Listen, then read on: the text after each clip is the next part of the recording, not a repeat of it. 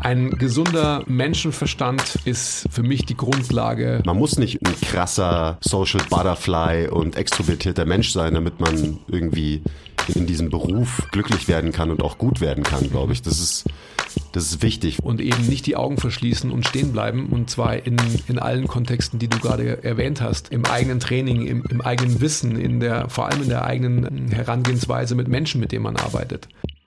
Herzlich willkommen zum MTMT Podcast, der beste deutsche Fitness-Podcast der Welt. Hier sind eure Hosts Andreas Klingseisen und Christopher Herrmann. Was bringt dir dein 200 Kilo Deadlift oder dein Sixpack, wenn du dich nicht wie ein Mensch bewegen kannst und es dir am Ende vom Tag eigentlich scheiße geht? Wir geben bessere Antworten auf die Fragen der Fitnessbranche. Für was brauchst du 100 Zertifikate, wenn du keinen Zugang zu deinem Gegenüber findest? Du musst einfach ein Menschenmensch sein. Grundprinzipien sind Systemen einfach immer überlegen. Es geht um Prozessliebe und nicht um Ergebnisorientiertheit. Fitness und Gesundheit sind keine Endziele, sondern sich dauerhaft autoregulierende Prozesse. Wir haben zwar keine Ahnung davon, aber wir reden trotzdem drüber. so, Andi. Hi. Hey, na? Das ist so schlecht. Wie geht's? Du gut. Und dir? Auch? Äh, Ich finde es so gut, dass wir nicht jeden Podcast anfangen mit Hey, na, und wie geht's dir so? Schlimmster Opener für jede Konversation. Dafür sehen wir uns ja auch viel zu häufig, als dass ähm, wir das machen könnten eigentlich. Das stimmt. Zum Oder? Glück. Zum Glück. Zum Glück.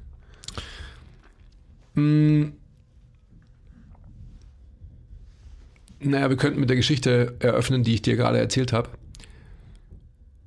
Du meinst, dass du fast abgestochen wurdest gestern? Mhm. Die Geschichte. Nur ganz kurz, weil es vielleicht ein gutes Segway fürs Thema ist. Oder eine Facette des Themas auch mit beleuchtet. Ich war auf einen Podcast eingeladen und ähm, bin am Abend durch die gefährlichen Straßen von München ähm, gegangen, ja, die ich als solche nicht wahrgenommen habe in der letzten Zeit, in den letzten Jahren. Also, long story short, ich habe mein Fahrrad geschoben, ähm, zwei Jugendliche und ihre Begleiterinnen ähm, sind an uns vorbeigegangen. Ich war noch in Begleitung von meinem Freund Jörg Schaudert, der auch sein Fahrrad geschoben hat und zwei Jugendliche männlichen Geschlechts, die kurz davor schon so einen Rollerfahrer ähm, fast vom Roller geschubst haben, sind dann quasi an uns vorbeigegangen.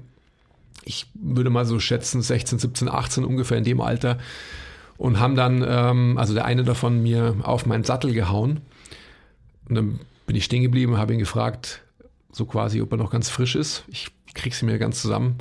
Aber von meiner Haltung her definitiv nicht aggressiv, also ähm, nur diese Frage stellend.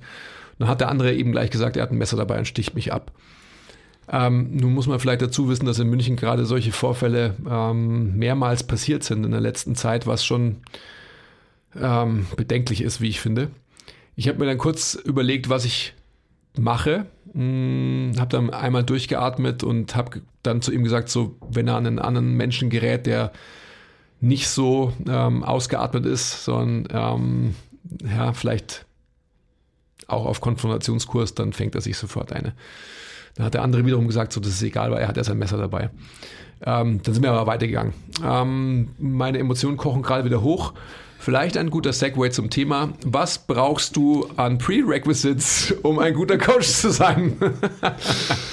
Ja, das war die beste Überleitung, die wir bis jetzt hatten in den ganzen 150 Folgen auf jeden Fall zum Thema. Also welche Prerequisites brauchst du, um ein Coach zu sein? Pre Prerequisites bedeutet übrigens Voraussetzungen, Vorbedingungen, Grundvoraussetzungen.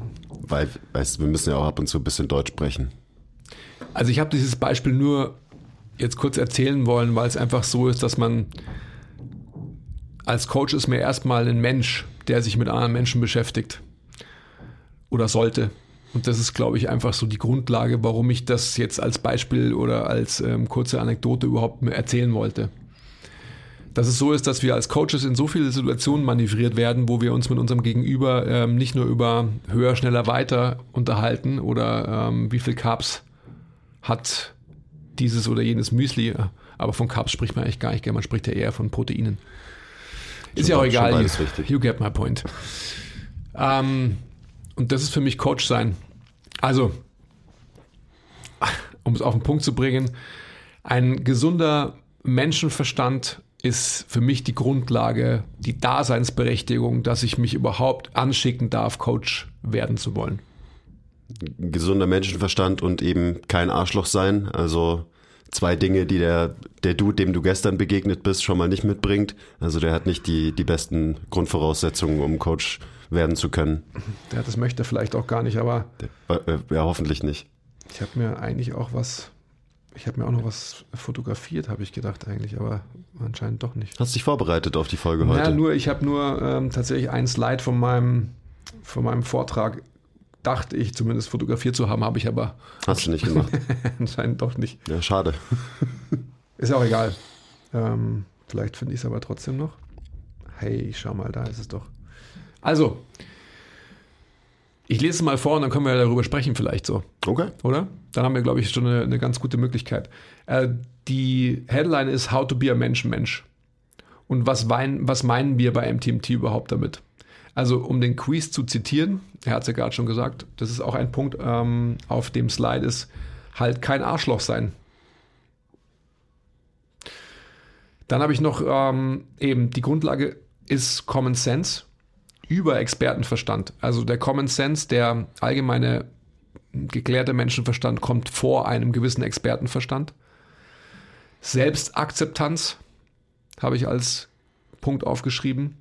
Und ein aufrichtiges Interesse am Gegenüber ist gleich altruistischer Egoismus. Okay. Wow. Und damit sind die wichtigsten Grundvoraussetzungen quasi schon abgedeckt mit allem, was auf der Slide steht. Ja, So gerade wenn wir so anfangen, vielleicht kannst du mal ein bisschen erklären, auf was es dir ankommt, wenn du neue Coaches einstellst oder nicht mal neue Coaches einstellst, weil bei uns läuft es ja so, dass man hier erstmal ein Praktikum machen muss, damit man überhaupt, also damit man die Chance haben kann, hier zum Coach zu werden. Das heißt, am Ende ist ja noch wichtiger, wie kriegt man einen Praktikumsplatz und dann natürlich davon abgeleitet, wie entscheidest du anhand von welchen Faktoren entscheidest du dann, okay, dieser Mensch ist geeignet, MTMT-Coach zu werden, dieser ist nicht geeignet und eben so ganz initial der, der allererste Kontakt, also auch so die Geschichte wurde ja schon erzählt, so wie, wie ich hierher gekommen bin, wie ich hier gelandet bin damals. Genau, vielleicht kannst du da mal ein bisschen was drüber erzählen, weil das ist ja, du suchst ja wahrscheinlich nach den dir wichtigen Grundvoraussetzungen in einem Menschen, ähm, wenn du ihm die Chance gibst, eben hier irgendwie arbeiten zu können oder auch ein Praktikum machen zu können. Also das Erste, was wir in, in dem ganzen Interviewprozess immer haben, ist der Punkt, was ich gerade schon angesprochen habe, dass wir Common Sense über Expertenverstand stellen. Also keiner beeindruckt uns mit irgendwelchen Zertifikaten oder sonst irgendwas. Das ist am Ende des Tages ähm, sind wir da halt eben eh so biased, dass wir auf das halt keinen Wert legen, weil wir halt das soll jetzt nicht zu arrogant klingen, aber weil wir halt ähm, unser eigenes Wertesystem haben in der Anschauung, was, was ist ähm, Expertenverstand und was ist wichtiger Expertenverstand. Und da bringen einfach keine Expertenzertifikate ähm, was, sondern es geht uns einfach darum, dass wir mit dem Menschen ähm, ja, in ein durchaus intensives Interview gehen. Wir haben unseren sogenannten äh, Jailwalk mittlerweile etabliert, wo wir hier draußen bei uns auf der Grünfläche wie in einem Gefängnis quasi immer ähm, im Kreis laufen und in dieser ähm, kreislaufenden Bewegung unser Interview führen.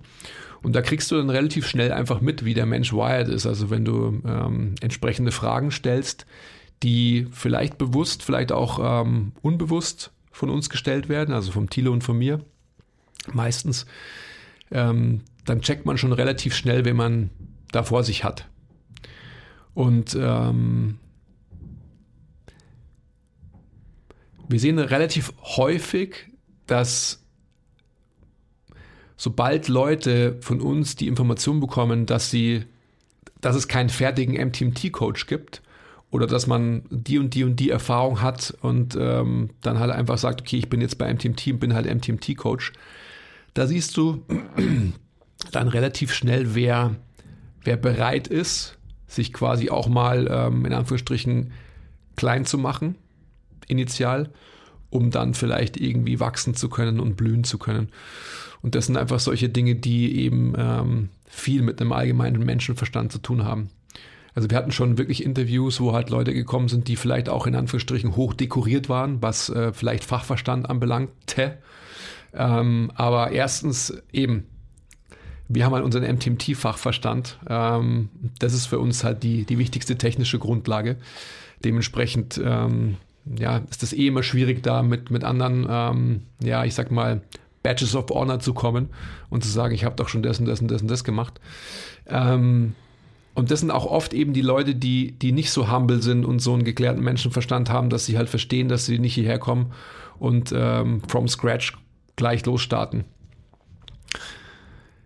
Das ist so die, die Grundlage in unseren Interviews. Wir haben da wirklich viele Leute, die, ähm, also jetzt gerade wieder die neue Praktikantin, das ist ein Mädel, die ist total, ähm, ja, also die war wirklich wie ein kleines Kind an Weihnachten, als sie unsere Zusage bekommen hat, weil unser Interviewprozess schon, ich will jetzt nicht sagen scharf ist, aber auf alle Fälle halt ähm, entwaffnend und auch ähm, dich vor die Entscheidung setzt,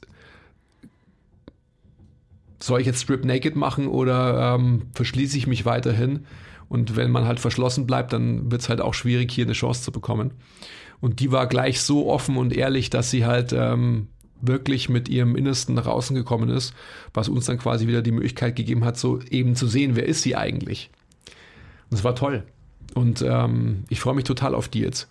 Und da ist es auch unabhängig, ähm, ob die jetzt irgendwie schon viel gecoacht hat oder ob die schon viel überhaupt irgendwie in, in dem Business irgendwie zu tun hatte. Hat sie nämlich nicht. Sie ist eigentlich, ähm, also ehemalige Leistungssportlerin, ähm, kam dann zum Krafttraining, hat dann irgendwie halt den Ironbug bekommen und ähm, hat total Bock, sich jetzt irgendwie in dieser Disziplin, in diesem Feld irgendwie zu etablieren. Und das sind die Grundlagen für mich, die, die wir suchen. Also ist es dir vielleicht sogar lieber, wenn jemand noch nicht quasi ein fertiger Coach ist, in Anführungszeichen, wenn jemand noch formbarer ist, noch nicht so biased ist, wenn mhm. er zu uns kommt? Absolut. Und das ist, vielleicht hört sich das auch wieder nach außen dann arrogant an, aber was halt die, viele derjenigen, welchen, die irgendwie denken, sie sind fertiger Coach, ähm, haben den falschen Bias. Also haben einen Bias, den wir bei MTMT halt nicht haben wollen oder nicht vertreten. Und da ist es leichter, jemanden zu formen, als jemanden zu, ähm, ja, wie sagt man, äh, die Festplatte zu löschen und neu zu formatieren. Hm. Ich muss die ganze Zeit überlegen, wie das bei mir war. Also auch gerade wenn wir davon reden, so Menschenmensch sein ist eigentlich so die wichtigste Voraussetzung. Als ich hier angefangen habe, da würde ich jetzt so im Nachhinein sagen, da war ich noch weit davon entfernt, ein Menschenmensch zu sein. Also die Geschichte habe ich auch schon ein paar Mal erzählt, aber generell war eigentlich so mein Ziel, irgendwas maximal weit weg von Menschen mal zu arbeiten, weil ich bin eher ein introvertierter Typ, auch wenn du mir da immer gerne widersprichst, wenn ich das sag. Mm, und eigentlich war immer so das Ding so, ich will wahrscheinlich eher was machen, wo ich eben ganz alleine irgendwo vor meinem Computer sitze oder was weiß ich und halt so mein Ding mache. Und jetzt bin ich auf einmal das extremste Gegenteil, das man nur sein kann. Also halt gibt nicht viele Berufe, wo du intensiver und auch ja enger mit Menschen zusammenarbeitest als das, was wir machen. Und das hat sich ja bei mir auch entwickelt. Das heißt, ich bin, glaube ich, nicht mit diesen Grundvoraussetzungen gestartet. Ich glaube schon, dass ich kein Arschloch war, als ich hier reingekommen bin und dass ich auch humble war. Das bringt aber auch so halt diese Umgebung so mit sich, dass wenn man hier reinkommt, dass man halt erstmal, also gerade wenn man halt so ein äh, eher verunsicherter, introvertierter Typ ist, wie, wie ich das damals war, dass man halt erstmal so, okay, ähm, ich bin jetzt hier mal ganz bescheiden. Klar, ich habe auch null Ansprüche gestellt, weil ich bin ja hier wirklich nur für ein Praktikum ohne irgendwelche Vorerfahrungen hergekommen. Aber ja, für mich ist es nur interessant, so an meinem Beispiel, dass ich die, die Grundvoraussetzungen vielleicht, also die Grund, Grundvoraussetzungen, die habe ich schon mitgebracht, sonst hätte sich ja auch überhaupt nichts entwickeln können, obviously. Mhm.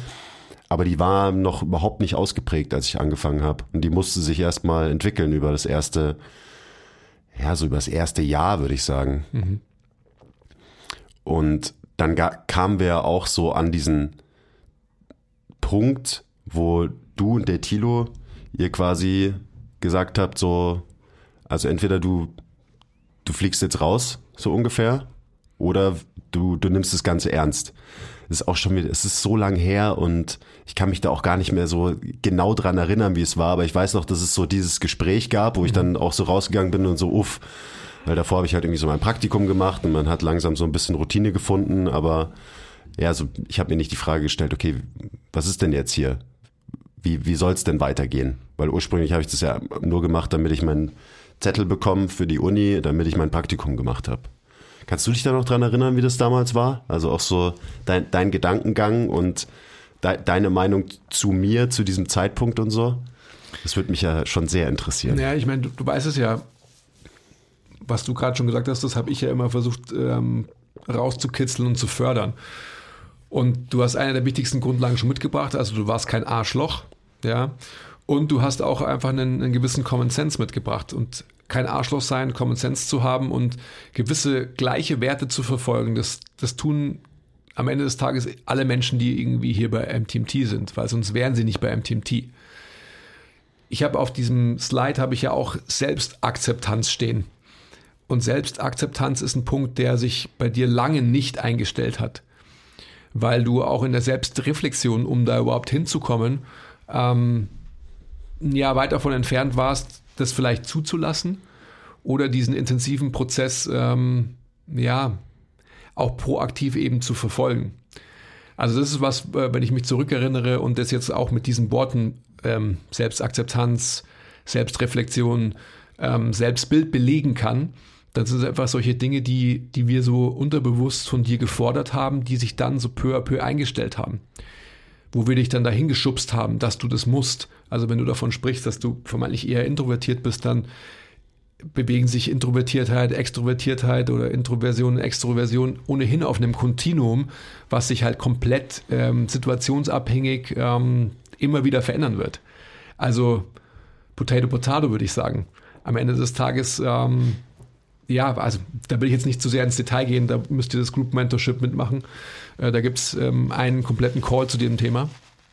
Ähm, ich denke, dass, dass du vielleicht das, was du unter Introvertiertheit verstehst, tatsächlich bist, dass aber eben die Situation deines momentanen Seins und deines Zustands der Selbstakzeptanz dich dahin bringt, dass eben du in eine Neutralität shiftest und in gewissen Rollen, also zum Beispiel jetzt, auch in eine Extrovertiertheit dich shiften kannst.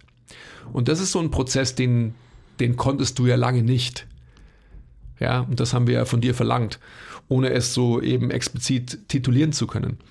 Und ähm, den Prozess, glaube ich, hast du irgendwann mal dann tatsächlich nicht abgeschlossen, weil abgeschlossen ist er nie, aber du hast diesen Weg für dich gesehen und hast, glaube ich, wahrscheinlich auch so einen ähm, Lightbulb-Moment gehabt, wo du einfach gesehen hast, ah, das meinen die immer damit. Ja, stimmt. Das kann ich ja eigentlich ganz gut. Und hast dir zugestanden, dass, Punkt, Punkt, Punkt.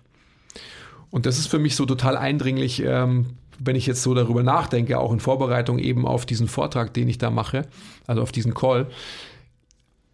Das kann man bei jedem von uns festmachen. Das kann man bei jedem MTMT-Coach festmachen. Bei dem einen mehr, bei dem anderen weniger. Äh, du bist natürlich jemand, mit dem ich mich extrem viel beschäftigt habe.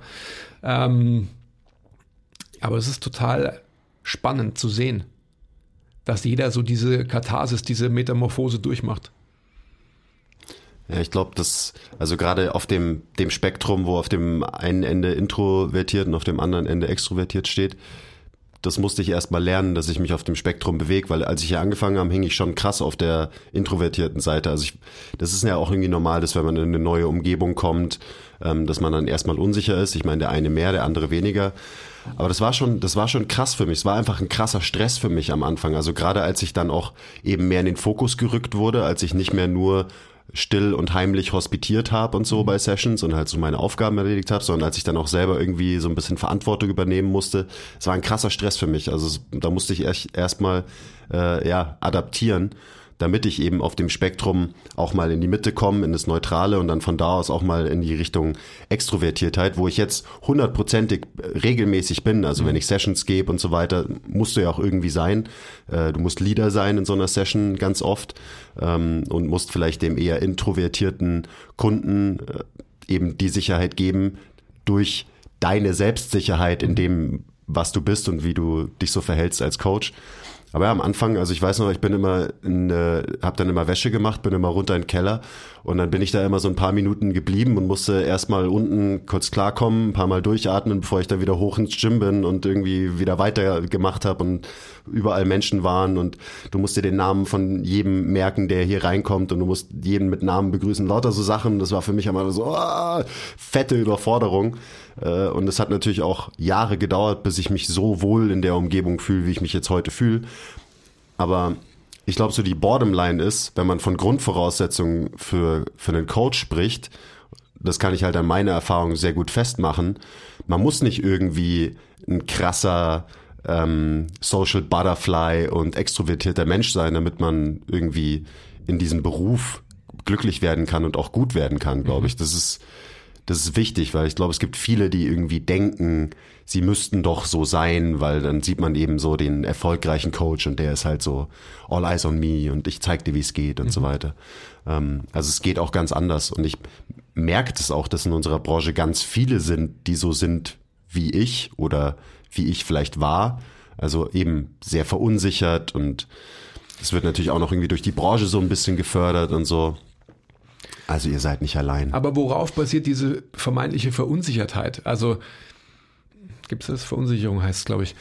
Also was ich hier auch auf dem Zettel habe, was ich jetzt schon ein paar Mal gesagt habe, Selbstakzeptanz. Dieser ganze Prozess von, wie komme ich da überhaupt hin? Also ich, ich, ich weiß, dass ab dem Zeitpunkt, ab dem du dir wirklich zugestanden hast, ja, ich bin Coach und ich will das auch sein und nicht nur hospitiert hast und so ein bisschen rumgetan hast und so weiter, ab dem Zeitpunkt stellte sich die Frage von introvertiert, extrovertiert gar nicht. Weil, wie gesagt, das ist ein Kontinuum oder, und das sind in sich verschmelzende Prozesse. Also, das eine bedingt das andere. Und jeder Coach, ähm, beziehungsweise jeder Mensch, der einen anderen Menschen begleitet und ihm oder ihr Hilfestellung leistet für XY, wird eine Leader-Funktion haben. Und dieser Leadership hat nun mal ähm, zur Folge, dass man auf eine gewisse Art und Weise extrovertiert ist, in der Form, als dass man eben wahrscheinlich mehr Informationen platziert, mehr Energie gibt als der andere Mensch. Und das ist die einzige Unterscheidung, die ich da treffen würde. Ansonsten gebe ich dir natürlich vollkommen recht, dass es wahrscheinlich viele Menschen gibt, die sich die Frage stellen, ah, ich bin eher in mich gekehrt, introvertiert, kann ich so einen Job überhaupt? Ähm, ja, kannst du, wenn du ihn wirklich intrinsisch motivational ergreifst. Und das ist so ein, eben dieser Punkt, wo es quasi so, entweder ich, ich hau ab und hole mir eben mein, mein Zertifikat fürs Praktikum und mache mein Studium zu Ende und dann schauen wir mal. Oder ich nehme das Ganze jetzt ernst und versuche das hier zu verfolgen. Das ist ja, ich meine, ich erzähle es immer so, als wäre ich hier so irgendwie random reingerutscht und irgendwie ist es ja auch so. Aber trotzdem gab es eben diesen Punkt, wo ich dann einfach aktiv eine Entscheidung treffen musste. Mhm. So vor die Entscheidung habt ihr mich gestellt, was auch gut ist, weil ich meine, ich treffe nicht gerne Entscheidungen, gibt's ja auch, also bin ich bestimmt nicht alleine. Und das war dann halt da, ja, am Ende, wie bei allen wichtigen Entscheidungen des Lebens, habe ich halt auf mein Bauchgefühl gehört und das hat mir halt gesagt, so, mach das. So, das ist, äh, das ist schon was Besonderes hier und ähm, also von daher ist es dann doch nicht so, ich bin hier irgendwie reingeraten und dann bin ich nicht mehr rausgekommen, sondern es gab halt einen Punkt, wo ich einfach diese Entscheidung proaktiv treffen musste. Und die musstest du eben proaktiv treffen. Wir haben, ich kann mich erinnern, wir haben dir ähm, mehr Möglichkeiten gegeben als vielen anderen, die quasi hier waren, weil wir einfach ähm, so großes Potenzial in dir gesehen haben. Ansonsten wärst du selig schon schneller gegangen worden von uns. Und ich denke einfach auch, dass es so ist, dass die, ähm, also um da nochmal mit diesen Bildern Selbstbild, Idealbild, Fremdbild zu spielen. Du wusstest gar nicht, was dein Selbstbild ist, geschweige denn dein Idealbild. Du hast vielleicht so ein bisschen dich vom Fremdbild bestimmen lassen. Also sprich, wie denkst du, dass wir dich zum Beispiel gesehen haben? Du wusstest aber bei weitem nicht, ähm, wer du selbst bist, bist, beziehungsweise wer du sein möchtest. Und das war einfach so diese, diese Reise, die du, die du da hattest. 100 Prozent und schau dich jetzt an, ähm, wie, wie klar dein Bild ist. Also wir reden da immer wieder drüber und so, ähm, aber trotzdem, wie klar eigentlich dein Selbstbild ist, vermeintlich Idealbild und Fremdbild und wie gut die in Phasen tatsächlich äh, konkurrent übereinander lappen. was die Grundlage für Selbstakzeptanz darstellt, by the way. Was auch echt ein langer Prozess war. Also das war dann auch nicht irgendwie mit der Entscheidung, ja, ich will das machen, getan, sondern dann, dann ging es ja quasi erst so richtig los. Ja. Also dann habe ich halt auch angefangen, eben selbst Sessions zu geben und so weiter. Ähm, und ja, jetzt bin ich, glaube ich, sechs Jahre hier und eben so dieses das eigene Selbstbild irgendwie kennen, akzeptieren, das hat äh, bestimmt noch mal drei, vier Jahre länger gedauert, mhm. dieser ganze Prozess, der da quasi erst angestoßen wurde. Aber jetzt äh, wollen wir nicht nur über mich reden, vielleicht. Ich glaube, dass man es ähm, an dir als Beispiel super festmachen kann.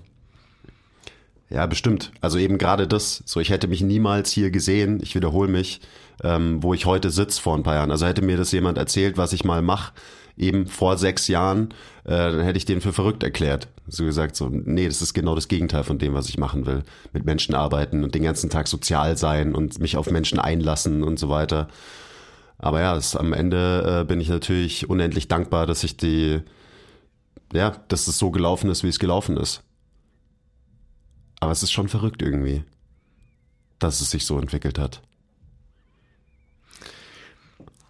Also ich muss dir sagen, dass mei, wenn ich jetzt wieder so sage, ich, ich fand es nicht verrückt, sondern mir war alles klar.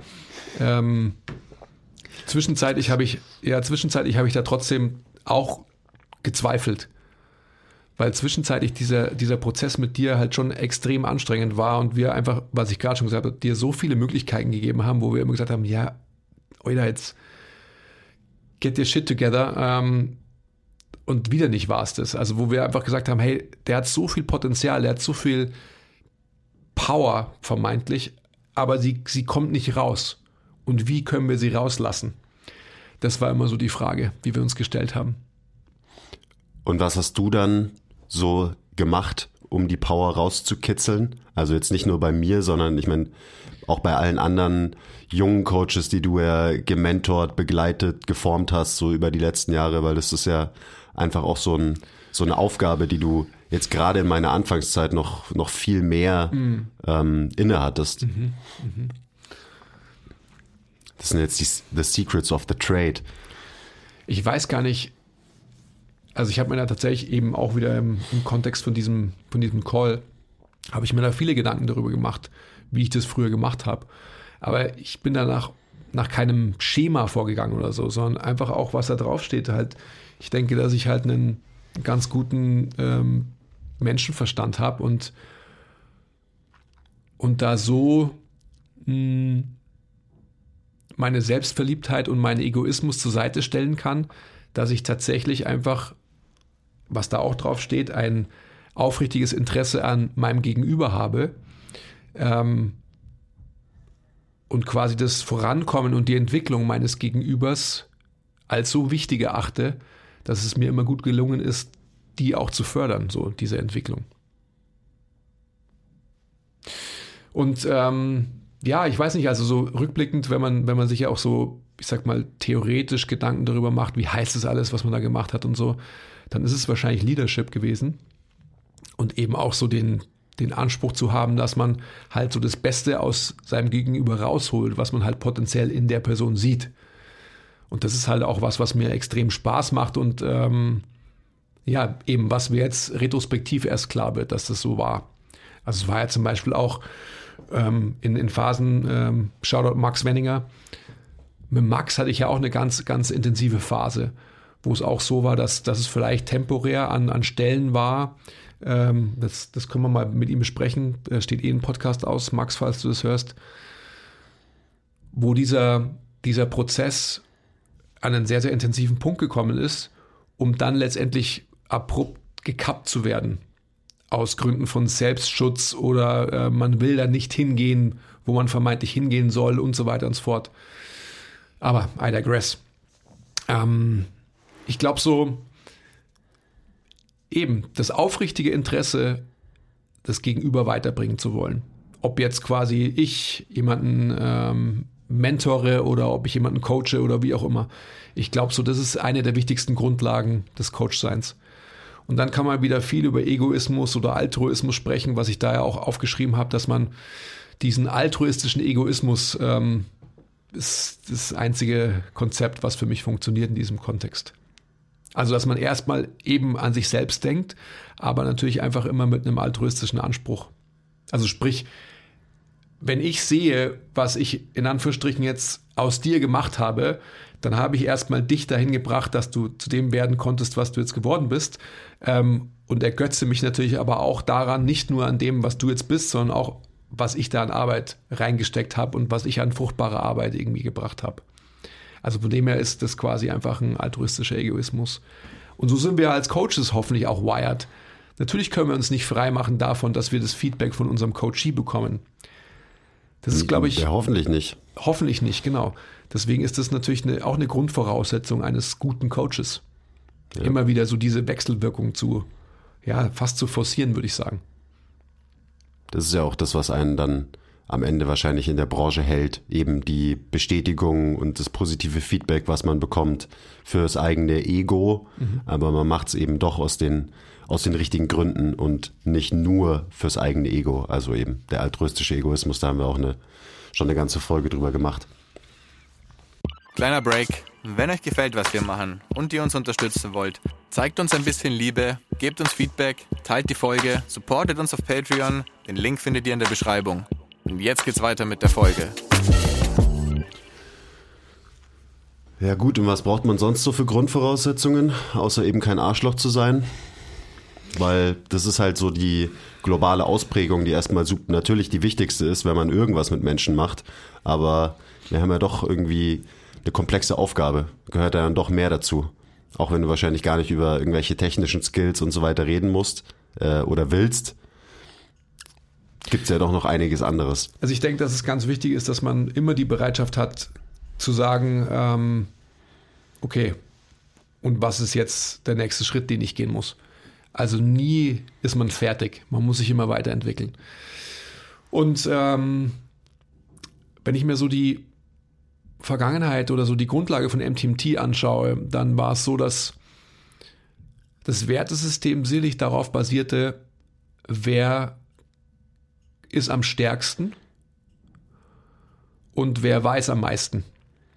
Das sind erstmal die zwei Facetten gewesen, die am Anfang so vorherrschend waren ähm, wo wir auch intern äh, durchaus Probleme hatten, einfach in dieser Anschauung des Wertesystems. Dann hat sich dann doch Gott sei Dank relativ schnell eben die Nominalskaliertheit, sage ich einfach mal, die weichen Faktoren ähm, eingeschlichen und haben dann Einzug gehalten und zwar Big Time. Und das ist, glaube ich, so ein steter Wechsel, den man äh, bei MTMT immer wieder wahrnehmen konnte, dass neben dem ähm, technisch sehr ähm, hochtrabenden, anspruchsvollen Approach das auch auf Biegen und Brechen den Progressive Overload chasenden Systems bei MTMT. Äh, irgendwann mal quasi der Mensch mit seiner Menschlichkeit irgendwann dann doch auch so ähm, in den Vordergrund gestellt wurde, um dann wieder abgelöst zu werden von einer technischen Präzision um dann wieder abgelöst zu werden von einer ähm, psychologischen Facette des Menschseins, bla bla bla. Ihr wisst schon, worauf ich hinaus will. Aber nicht abgelöst, sondern ergänzt um, oder? Ja, ja, schon ergänzt um, aber trotzdem einfach in seinem Stellenwert temporär immer abgelöst. Und ich denke, dass es wahrscheinlich so ein normales Prozedere ist, um irgendwann mal an den Punkt zu kommen, dass man das eine nicht als wichtiger einstuft als das andere sondern auf einer Ebene stehen lassen kann. Aber dazu brauchst du erst auch mal den, den Abstand von einigen Jahren Erfahrung und die, die Möglichkeit ähm, zu sehen, okay, ich habe das ausprobiert, ich habe das ausprobiert, ich habe das ausprobiert, jetzt forme ich mein eigenes System daraus oder eine eigene Vorangehensweise, um auch abwägen zu können, mit wem mache ich was und warum. Also es ist wie so Schichten, die sich so übereinander schichten. Die alte Schicht, die ist immer noch da und die Grundlage für die, die man dann oben drauf setzt und so weiter. Ja. Deswegen, also ja, abgelöst, abgelöst, ergänzt, beides. Man könnte es auch Evolution nennen. Hm. Ja. Die Evolution eines Coaches bei MTMT. Ja, da gab es also einige Geschichten, die ich auch so miterlebt habe, natürlich über die sechs Jahren. Ähm, und wie du sagst, am Anfang war es noch viel auch Leistung und so ein bisschen mehr Konkurrenz, denken, glaube ich, im Team. Also eben, wer ist der Stärkere, wer, äh, wer bencht mehr und wer hat den schöneren Squat und so weiter. Was inzwischen boah, echt ziemlich egal ist. Mhm. Ähm, also von daher eben wurde die Schicht dann doch abgelöst. Zum Beispiel. Ja, ich, ich glaube so der, der Narzissmus und das Kompetitive ähm, schlägt sich jetzt woanders nieder, weil er, das geht nicht weg. Hm. Aber die, ähm, die Bewertung von, ähm, ja, ich habe den dickeren Bizeps, deswegen bin ich der bessere Coach, also hello, Social Media. Ähm, das ist natürlich einfach Bullshit, den wir relativ schnell ablegen konnten. Aber trotzdem wird einfach so diese kompetitive äh, Natur, die wir haben in diesem Bereich, in Körperlichkeit und so weiter, die wird natürlich nicht weggehen. Und soll sie auch gar nicht, weil es, glaube ich, ein ganz, ganz wichtiger Bereich ist, eine ganz wichtige Triebfeder für unser Vorankommen. Weil ähm, ich möchte keiner der Coaches sein und jetzt bin ich ja genau in dieser Situation, dass ich dahin kommen könnte, dass ich meine Körperlichkeit verliere aufgrund von ähm, Lebensalter, Lebenssituation, zwei Kindern etc. etc. Ja, also das, das möchte ich definitiv nicht. Von dem her ist dieser narzisstische, kompetitive ähm, Anstrich, den wir alle hier auf eine gewisse Ausprägung haben, meiner Meinung nach auch vonnöten. Ja. Also Grundvoraussetzung für einen Coach, dass man eben auch einen gewissen Drive hat, was das eigene Training angeht, dass man auch einen gewissen Anspruch ruhig an seine Körperlichkeit hat, also auch an seine mhm. Ästhetik hat, auf, an seine Leistungsfähigkeit hat und so weiter, weil das halt wieder eine Grundvoraussetzung dafür ist, dass man in der Praxis weiter lernt und immer wieder neue Sachen ausprobiert und auch besser wird und so weiter. Also es gehört ja zu diesem Anspruch, dass man eben nicht aufhört zu lernen, mhm. sondern immer weitermacht, egal ob das jetzt fachlich ist, also im Sinne von ich setze mich hin und lese über Zeit mehr Bücher oder eben ich stelle mich ins Gym und trainiere über Zeit immer mehr und probiere immer mehr verschiedene Methoden und Systeme aus und so weiter, um mein eigenes, mein eigenes persönliches Modell eben immer weiter zu verbessern, immer weiter zu schleifen, immer weiter zu formen. Ich meine, die, die Leidenschaft zum Wandel ist der Markenkern von MTMT. Und ich glaube, das bringt es gut auf den Punkt. Und der Wandel ist das Einzige, was stetig ist. Und dementsprechend muss man ähm, ihm auch frönen, wie ich finde. Und eben nicht die Augen verschließen und stehen bleiben. Und zwar in, in allen Kontexten, die du gerade erwähnt hast ähm, im eigenen Training, im, im, eigenen Wissen, in der, vor allem in der eigenen ähm, Herangehensweise mit Menschen, mit denen man arbeitet. Weil wenn sich mein Wissen nicht erweitert, dann, ähm, dann kann sich natürlich auch die, die Herangehensweise, wie ich den Menschen coache, wie ich ihn führe und so weiter, nicht, ver, nicht verbessern.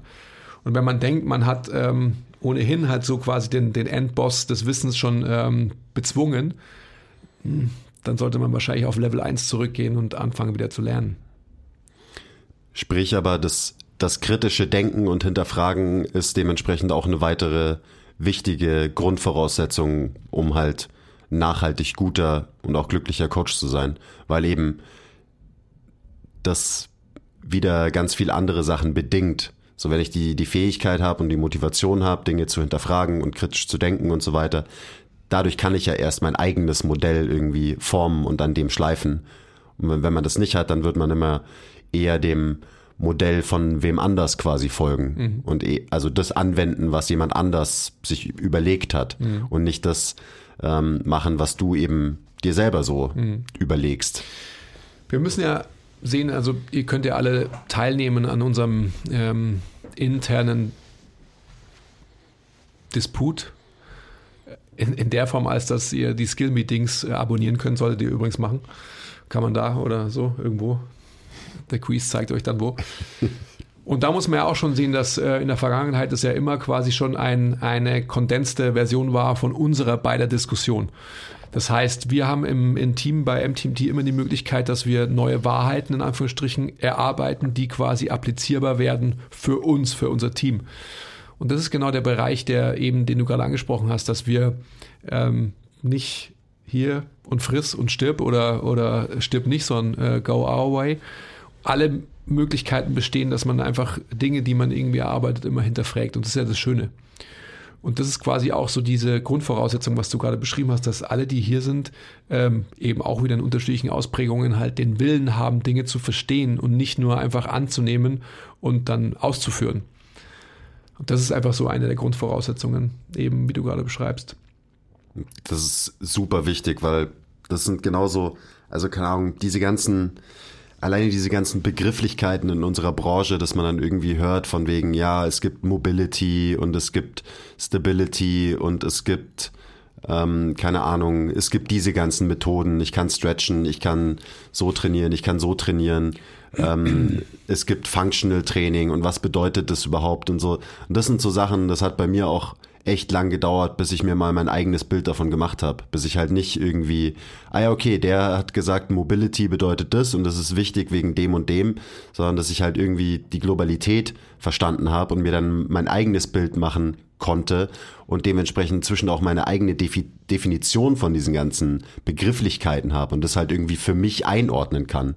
Weil das war für mich auch ganz lange, ich meine, ich habe gelesen, gelesen und habe dann immer wieder, ah ja, okay, der, der hat gesagt, das funktioniert so und das bedeutet das und habe am Ende halt äh, über Jahre immer nur das wieder hochgewirkt, was irgendwer anders mal sich überlegt hat, aber ich habe mir nie selber diese Dinge mal ja zurechtgelegt und zurechtgedacht mhm. und so weiter. Und das ist, glaube ich, ein eben ein wichtiger Punkt wieder auf der Evolution zum zu einer besseren Version von dir als Coach, dass man eben die Grundvoraussetzung mitbringt, diese ganzen Dinge mal zu reflektieren, zu hinterfragen, ähm, damit man wirklich sein eigenes, ich sag's schon wieder, sein eigenes System halt irgendwie und sein eigenes Modell, seine eigene Linse entwickelt über Zeit. Und das ist, glaube ich, sehr, sehr wichtig. Gerade wenn man nachhaltig erfolgreich sein will, so in diesem Bereich, dass man eben grob gesagt sein eigenes Ding macht, ähm, weil es macht am Ende natürlich auch viel mehr Spaß. Als, als wenn du das irgendwas ausführst, was sich irgendwer anders mal überlegt hat. Mhm.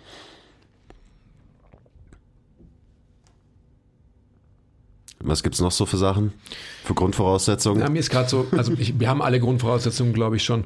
Mir ist so eine Frage nochmal eingefallen, die, die ich ja auch mal wieder gerne stelle. Willst du das überhaupt? Willst du es wirklich? Willst du das wirklich? Stimmt, die hast du schon lange nicht mehr gestellt. Da gab es auch eine Zeit lang, da war das eigentlich dein Lieblingssatz.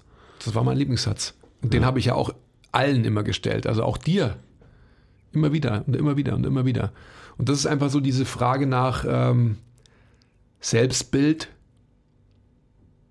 und Selbstakzeptanz und eben der, der Frage nach dem aufrichtigen Interesse an seinem Gegenüber. Also willst du das wirklich? Willst du deine Energie dafür verwenden, andere Menschen weiterzubringen? Ja, das, das, ist, ein, das ist eine verdammt wichtige Frage, weil ich sehe das so ein bisschen so introvertiert, extrovertiert. Als Introvertierter ziehe ich, glaube ich, viel Energie aus so Zeit mit mir selber verbringen und mhm. alleine sein und ziehe vielleicht nicht so viel Energie aus, keine Ahnung, mich mit anderen Menschen umgeben, was jetzt erstmal kontrovers klingt, weil ich umgebe mich ja die ganze Zeit mit Menschen im Coaching. Ähm, aber das gibt mir mega viel und das will ich, aber das bedeutet jetzt für mich zum Beispiel, dass ich vielleicht am Wochenende nicht mehr so viel sozial aktiv bin oder eben nach Feierabend noch viel mit irgendwelchen anderen Leuten rumhängen, weil ich quasi ähm, meine Energie gegeben habe über den Tag und es gibt mir sehr viel, aber um meine Akkus wieder aufzufüllen, ähm, bin ich dann lieber mit mir selber oder halt auch mit den Leuten, die mir halt so am, am nächsten stehen, jetzt mhm. privat. Ähm, und das ist schon so eine Frage, so willst du das wirklich? Weil vielleicht wäre es genau anders, wenn ich eben dann doch in meinem Cubicle gelandet wäre und meinen Bürojob irgendwie gemacht hätte, dann äh, würde ich wahrscheinlich hätte ich ein ganz anderes äh, Leben außerhalb der Arbeit, so als ich es jetzt zum Beispiel habe. Und die Frage kann man sich dann schon berechtigt stellen: So willst du das wirklich? Ist, bist du damit cool, dass dein dein Leben dann so abläuft? Ähm, ich bin 100% cool damit, aber es hat auch ein bisschen gedauert, bis ich das so akzeptiert habe quasi, weil man, muss ja am Wochenende dann immer noch zweimal irgendwie rausgehen und irgendwie auf, auf jede Party, die ist und so weiter. So, nee, muss ich, will ich nicht, muss ich nicht. So, ich, äh, bei mir sind da die Prioritäten anders verteilt. Und ähm, sie wurden anders verteilt. Sie wurden anders verteilt, ja. Und damit, damit muss man, glaube ich, fein sein. Also da gehört einfach einiges dazu und dieses Energie geben, was du gerade angesprochen hast, das ist halt, das ist wirklich so. Du gibst einfach viel deiner Lebensenergie an andere Menschen ab ähm, und dementsprechend muss man sich dem ganz bewusst sein, ob man das wirklich will über Jahre oder vielleicht Jahrzehnte hinweg und so weiter. Die Frage muss man sich stellen. Mhm, absolut. Und die muss man sich immer wieder stellen und dann, man muss sich immer wieder ähm, neu justieren und einfach auch sehen, ähm, wie viel Energie kann ich geben, Und auch am Ende des Tages, was ist der Return of Investment? Logischerweise. Und ähm, wie bringe ich diese beiden Facetten in Check? Beziehungsweise wo, in welche Richtung muss ich dann ein bisschen mehr aufdrehen oder ein bisschen mehr runterdrehen? Ja. Ich meine, das gehört natürlich auch einfach zum, zum Menschenmenschsein dazu, aber eine Grundvoraussetzung ist halt, dass du auch ein guter Dienstleister bist als Coach. Also jetzt mal so ganz ähm, nicht so deep und philosophisch, sondern du musst halt bereit sein, mega flexibel zu sein, auch als Coach. Also gerade so in meiner Anfangszeit, so natürlich nehme ich die Session auch an, wenn meine Kundin um 6 Uhr morgens trainieren will oder am Sonntag trainieren will. Inzwischen habe ich schon, haben sich meine Aufgaben ein bisschen verändert und ich kann vielleicht ein bisschen mehr picky sein, aber das musste ich mir auch erstmal erarbeiten. Und trotzdem ist es immer noch so, dass wenn mir eine Kundin schreibt, hey, kannst du am Freitag auch um äh, sieben schon, obwohl ihr normaler Termin um acht wäre und dann habe ich irgendwie eine Lücke zwischen acht und neun, sage ich immer noch, ja klar kann ich da auch. Mhm. So, und das ist zum Beispiel auch so, das ist eine, eine Grundvoraussetzung, die man mitbringen muss, dass man einfach ein, ein guter Dienstleister ist. Mhm. Und dass man halt flexibel ist mit seinen Zeiten und so weiter und so weiter. Also jetzt mal so einfach nur, weil diesen, diesen Aspekt, den haben wir, glaube ich, noch nie so wirklich besprochen, wie wichtig das überhaupt ist. Eben, dass man den, den Hustle auch wirklich reinsteckt und investiert und nicht irgendwie denkt so, oh ja, ich, ich, ich mache mir meine eigenen Zeiten und so und ich suche mir das jetzt aus, so ja, schön und gut. Und wenn du es irgendwann kannst, geil. Aber äh, ich glaube, da muss man erstmal ein paar Jahre lang investieren, damit man da vielleicht hinkommen kann. Ja, absolut. Ich, ich habe gerade wieder nur den, den, den Text von, von meinem äh, dänischen Freund aus Dänemark hier. Aber jede wahre Kunst der Hilfe muss mit einer Erniedrigung anfangen. Der Helfer muss zuerst knien vor dem, dem er helfen möchte. Er muss begreifen, dass zu helfen nicht zu herrschen ist, sondern zu dienen. Ja. Man muss dienen. Und das ist auch wieder, willst du das wirklich? Und das Fremdbestimmt sein, auch ja, so? Ja, absolut. Und das hört sich jetzt so, ähm, so devot an und ist es auch auf eine gewisse Art und Weise.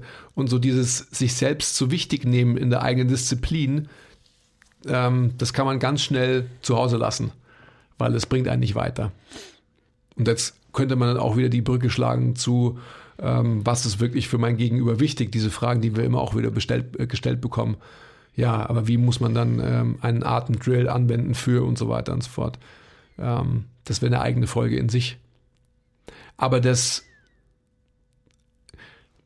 dieses Fremdbestimmtsein und wirklich, ähm, wenn man es so extrem ausspricht, dass jedes Helfen, jede, jedes Dienstleisten mit einer Erniedrigung einhergeht und anfängt, das ist, glaube ich, schon eine gute äh, Versinnbildlichung, weil es bringt es auf den Punkt dahingehend, dass man, da muss man sich die Frage stellen, kann man das und will man das überhaupt? Und wenn man ein Mensch ist, der halt da das absolut nicht kann, was wir auch immer wieder in Ausprägungen hier oben miterleben, dann äh, wird man langfristig nicht erfolgreich und vor allem nicht glücklich werden. Da wird man wahrscheinlich auch nicht langfristig unbedingt Coach bleiben. Irgendwie ja, sich ja so. Erzähle ich ja immer wieder gern ein Beispiel von einem alten äh, Kollegen von mir, der eigentlich ein Menschenhasser ist. Und ähm, also ich wundere mich eh, warum der noch kein Magengeschwür hat oder sonstiges. Weiß ich jetzt auch by the way nicht, ob er es nicht schon hatte oder wie auch immer, habe keinen Kontakt mehr. Aber bei dem war das so der hat alle gehasst, mit denen er gearbeitet hat. Boah. Das muss schon echt hart sein. Mhm. Fuck.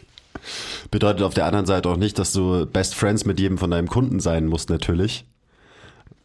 Aber wenn du nicht die Fähigkeit hast, dich eben auf jeden einzelnen Menschen einzulassen und auch jedem einzelnen Menschen was Interessantes irgendwie abgewinnen zu können, so dann ist es halt ein Fail. Mhm wenn du einfach nur alle immer hatest und halt dann deine Rolle spielst während der Session, weil sonst, klar, kommen sie auch nicht mehr zurück zu dir, wenn sie merken, dass du sie eigentlich hast.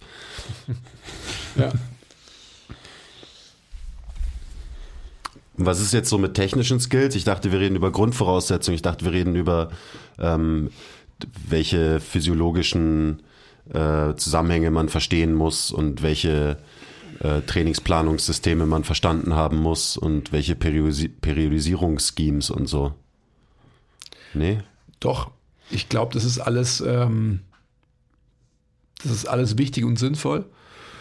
Und ich denke aber, also was ich vorhin schon gesagt habe, was auf dem Slide drauf ist, Common Sense ist immer wichtiger und für mich mehr die Grundlage als Expertenverstand.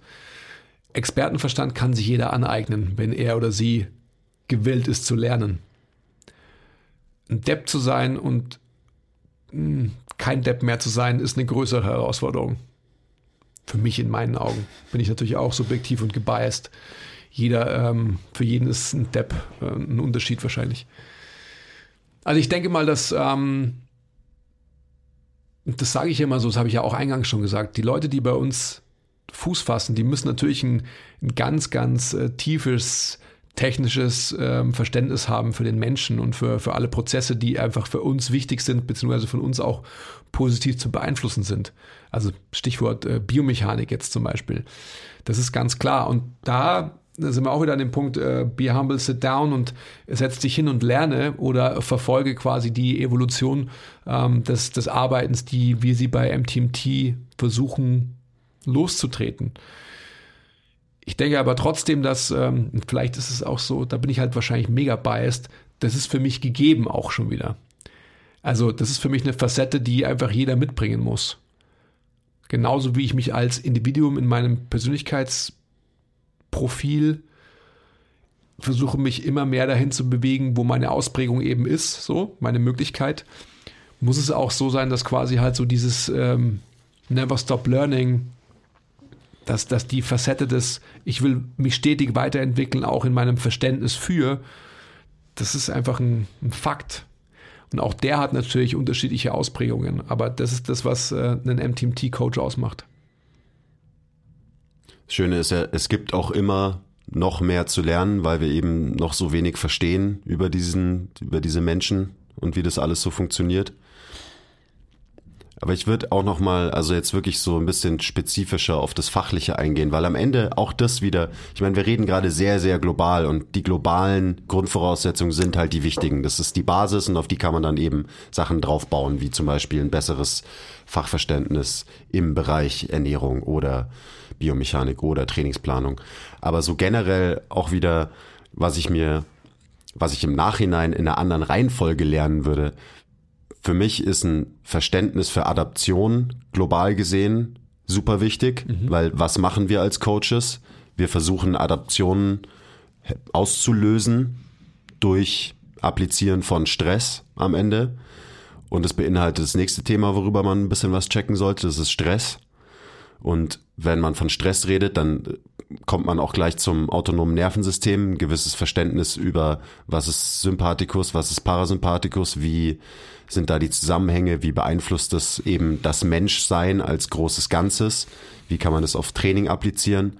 Und dann eigentlich so die letzte Facette Biomechanik, weil was machen wir im Training, wie applizieren wir Stress?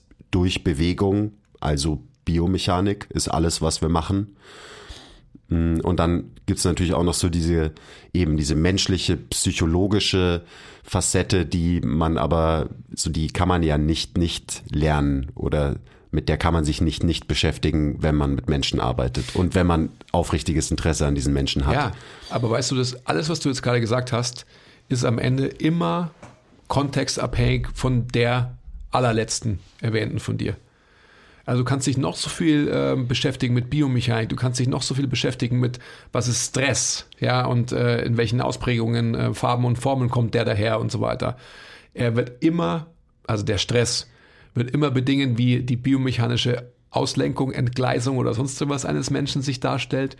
Ähm, dementsprechend muss ich als allererstes mal den Menschen verstanden haben und eben mit einem allgemeinen Menschenverstand agieren, damit ich quasi all diese, ich sag mal, abgeleiteten Facetten des Menschseins überhaupt ähm, beeinflussbar sind. Ja, weil das eben die, die absolute Basis ist von dieser Pyramide, wo man dann weitere Schichten vielleicht draufbauen kann. Und dann gebe ich dir natürlich vollkommen recht, dass man diese äh, Connecting the Dots mäßig die Zusammenhänge halt verstehen muss, die aber halt auch wieder äh, so obviously zusammenhängen. Also sprich, wenn ich gestresst bin, werde ich wahrscheinlich ein anderes Atemmuster haben. Ein verändertes Atemmuster bringt eine komplett veränderte Biomechanik mit sich und so weiter und so fort. Also one thing, one thing und so weiter und so fort leads to the next thing und so. Also es ist klar, also ein, ein normaler Menschenverstand ähm, gibt mir die Richtung vor. Ja.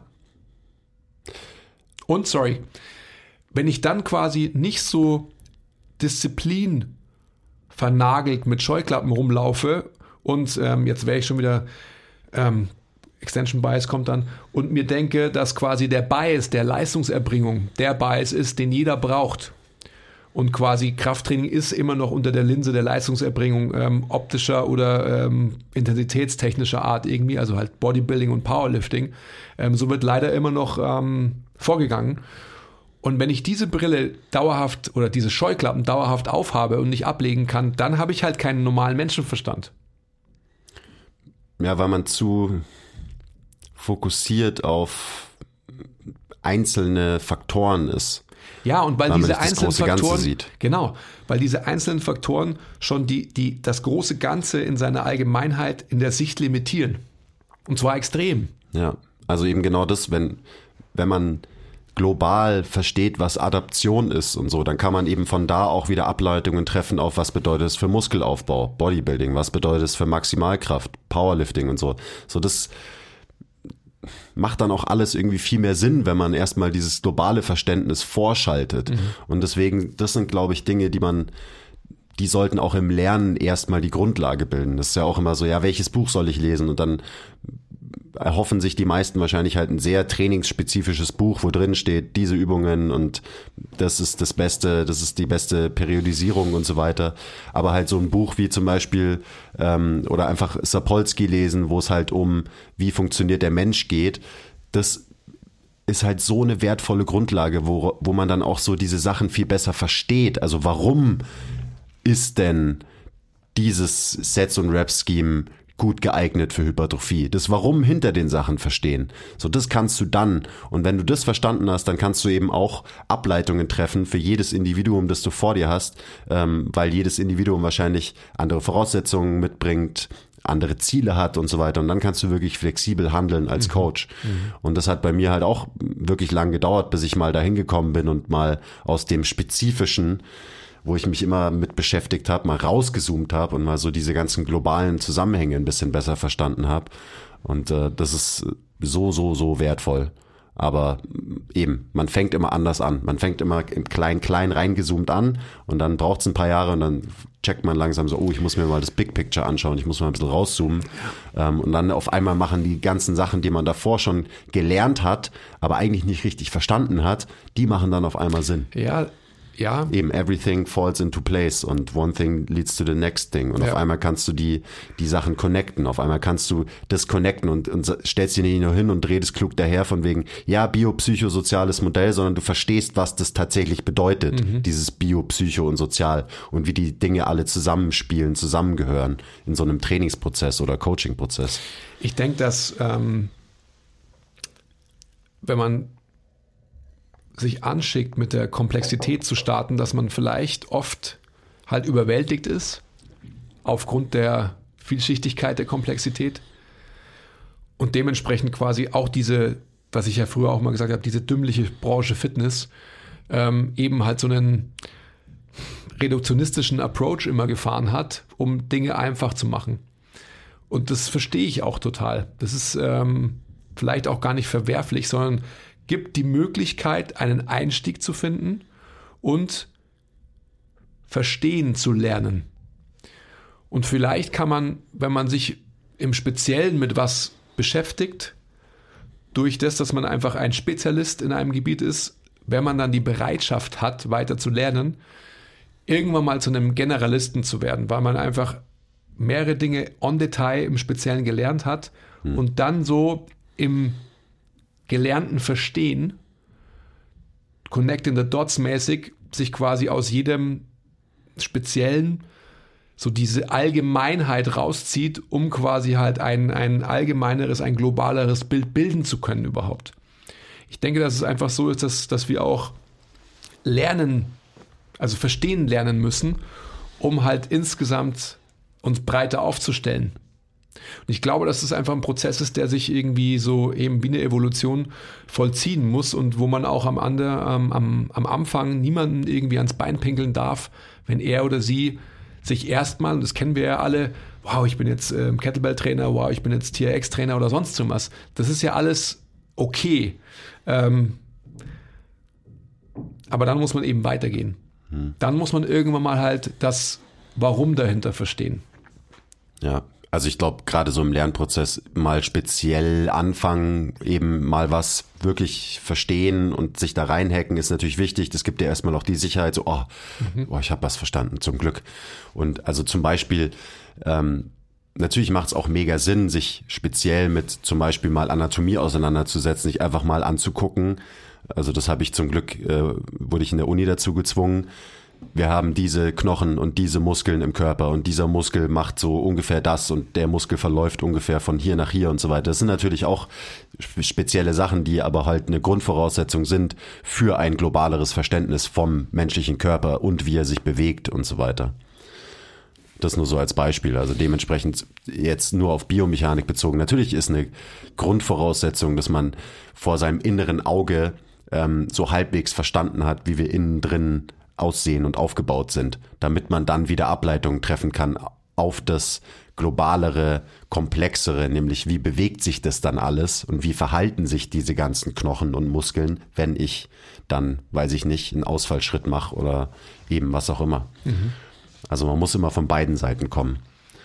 Eben von der, der globalen und auch der speziellen. Und wahrscheinlich wird es immer so sein, dass man erstmal reingezoomt und speziell anfängt und dann eben, wie du sagst, dadurch die auf äh, die die Möglichkeit hat, irgendwann zu einem wahrlichen Generalisten zu werden. Ich glaube, äh, darüber haben wir auch schon öfters gesprochen und auch teamintern.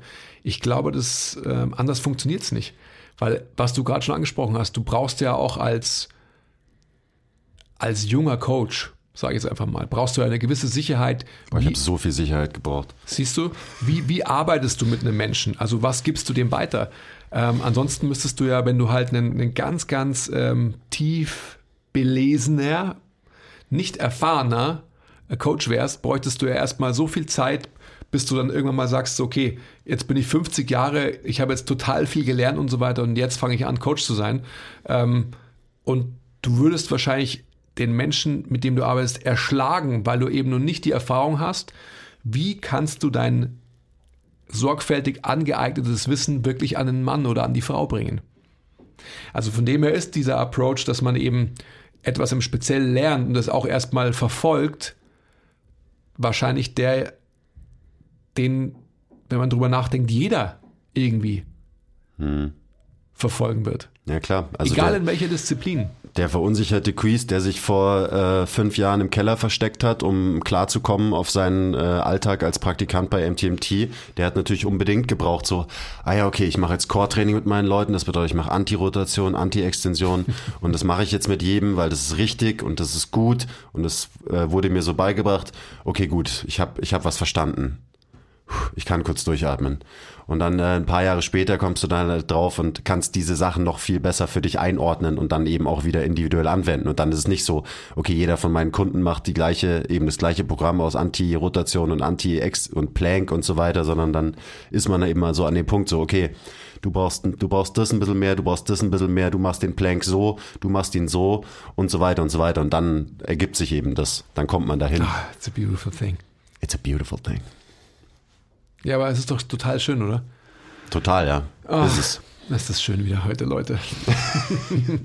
ja, es ist schon wieder einfach, also so, so haben wir da lang nicht mehr drüber gesprochen. Ja. Ja, eben auch so mal zurückreisen in die Vergangenheit und sich mal so die Frage stellen, so wie war das denn damals und wie habe ich das damals gemacht und so mal wirklich reflektieren und das habe ich auch länger nicht mehr gemacht. Also jetzt so, als du mir gestern die das Thema von der Folge geschickt hast, habe ich halt so ein bisschen angefangen, da wieder drüber nachzudenken, weil da haben wir auch gesagt, so ja, können wir ein bisschen auch unsere persönlichen Stories quasi erzählen. Ähm, aber ja, dann bin ich ja relativ schnell auf der Couch eingeschlafen. Das heißt, das ist dann eher alles jetzt hier gerade live passiert, dieses ganze Reflektieren. Ja. Schön. Ja, also ähm, wer da einen Deep Dive machen will, Group Mentorship, das wird ein ganz intensiver Call, glaube ich, zu diesem Thema. Und wir könnten dann sicherlich auch mal eine Folge über dieses Thema machen. Selbstbild, Idealbild, Fremdbild. Ich bin schon sehr gespannt auf deinen, also es ist ja nicht nur ein Call, es sind ja Calls, Ja. die es da geben wird über eben genau dieses ähm, Thema, how to, how to be a Menschenmensch, so ungefähr. Bin ich schon sehr gespannt. Und ich freue mich vor allem drauf, wenn du dann hauptsächlich redest im Call und ich nur ab und zu mal ein bisschen quertreiben kann oder irgendwie meinen Senf dazugeben kann. Ah, jetzt wird's schön, ich freue mich schon drauf. Äh, Oder wenn du mich zurückholst, wenn ich ähm, auf einmal in Sphären abdrifte. genau. Andi, Andi, hey. Scheiße, wo sind wir gelandet? Ja, geil. Also, falls ihr euch jetzt irgendwie fragt, so ja, Gruppenmentorship, es läuft gerade, die, wir arbeiten gerade mit der ersten Gruppe, aber natürlich wird es auch eine zweite und eine dritte und eine vierte Gruppe geben. Also, stay posted, die nächste, mit der nächsten Gruppe starten wir wahrscheinlich im März, Anfang März sowas. Genau. Aber ja, da halten wir euch ja eh auf dem Laufenden, was das angeht. Also, wenn wir wieder, ähm, die Plätze vergeben für die nächste Gruppe. Wie das klingt, die Plätze vergeben. Aber ja. Aber das ist auch eben, das ist ein Thema. How to be a Mensch-Mensch, was sind die Grundvoraussetzungen, um Coach sein zu können, slash dürfen. Am Ende vermitteln wir ja nur Grundvoraussetzungen und eben Grundprinzipien in diesen ganzen Calls. Absolut. Die Dinge, die man halt so braucht, um sich sein eigenes besseres Modell zusammenzubauen und zusammenzuschleifen. Und dafür braucht man halt eine große Bereitschaft der Selbstreflexion und ähm, Bereitschaft zum sich stetig weiterentwickeln. Und man muss seine Scheuklappen ablegen. Ich glaube, dass man sie, ähm, vielleicht um das, das Bild von weiter, von vorhin weiter zu zeichnen, ich glaube, dass man sie gar nicht ablegen muss, sondern man muss sie temporär eben weit aufmachen, um sich dann vielleicht auch wieder temporär erstmal wieder zu schließen, um zu fokussieren, um sie dann wieder aufzumachen, um sie dann wieder zu schließen, um sie dann wahrscheinlich wieder aufzumachen und so weiter. Ja, ihr wisst schon, was wir meinen. Danke, dass du es gesagt hast. ja, schön war's. Ja. Freue mich schon auf unser Mentorship-Call gleich. Das ist immer so, der Podcast bringt uns immer gleich in die richtige Mut rein. Betriebstemperatur, genau. Ja. Philosophische, ähm, tiefgründige Betriebstemperatur. Ja, Ja, dann, danke fürs Zuhören, liebe Leute. Support ist kein Mord. Ach so, übrigens, Sharing is caring. genau. Ich finde ja so, dass dieser Austausch, gerade wenn, wenn ihr das auf YouTube anschaut, da kann man ja so gut so dokumentieren, oder wie heißt es? Kann man auch dokumentieren. Also halt sowas reinschreiben. Kommentieren wollte ich sagen. Ah ja. Und, ähm, und da auch Anregungen geben, eben für, wenn, wenn ihr nicht in unsere DMs reinslidet auf Instagram und so weiter, über was wir weiterhin sprechen sollten und so. Das ist echt für uns sehr, sehr wichtig und, und wertvoll und unglaublich bereichernd, weil wir ähm, die Möglichkeit bekommen, wirklich die äh, Gedanken aufzunehmen, die ihr irgendwie verfolgen wollt. Das wäre einfach total sinnig. Ja, ich habe gestern erst wieder einen ellenlangen YouTube-Kommentar gelesen unter einer Folge, wo einfach nur jemand quasi so seine Gedanken dazu geschrieben hat und welche Gedanken das bei ihm getriggert hat und so weiter. So, das ist, war jetzt nicht so. Super. Also da kann ich dann eben, kann ich nur Daumen hoch drunter kommentieren. Ähm, aber es ist geil, so das ist genau dieser Input, den wir eben brauchen, weil ansonsten bleiben wir immer nur in unserem Keller und reden unser Zeug und wissen gar nicht, ob das irgendwie jemanden interessiert, so ungefähr. Ähm, also ja, wir, wir freuen uns über jeden äh, Kommentar, egal ob es auf YouTube ist oder ein paar von euch schreiben uns teilweise auch einfach E-Mails zu dem Podcast und so. Auch geil. Also ihr wisst ja, ihr findet alle Instagram-Links und so weiter immer in der Beschreibung und äh, gebt uns Feedback, ähm, diskutiert mit uns oder gebt einfach nur euren Senf zu einer Folge dazu. Wir lesen das alles und wir freuen uns mega drüber. Ja, um das geht's ja. Ja, genau um das geht's. ja. Ja. Okay, ciao. Okay, bye!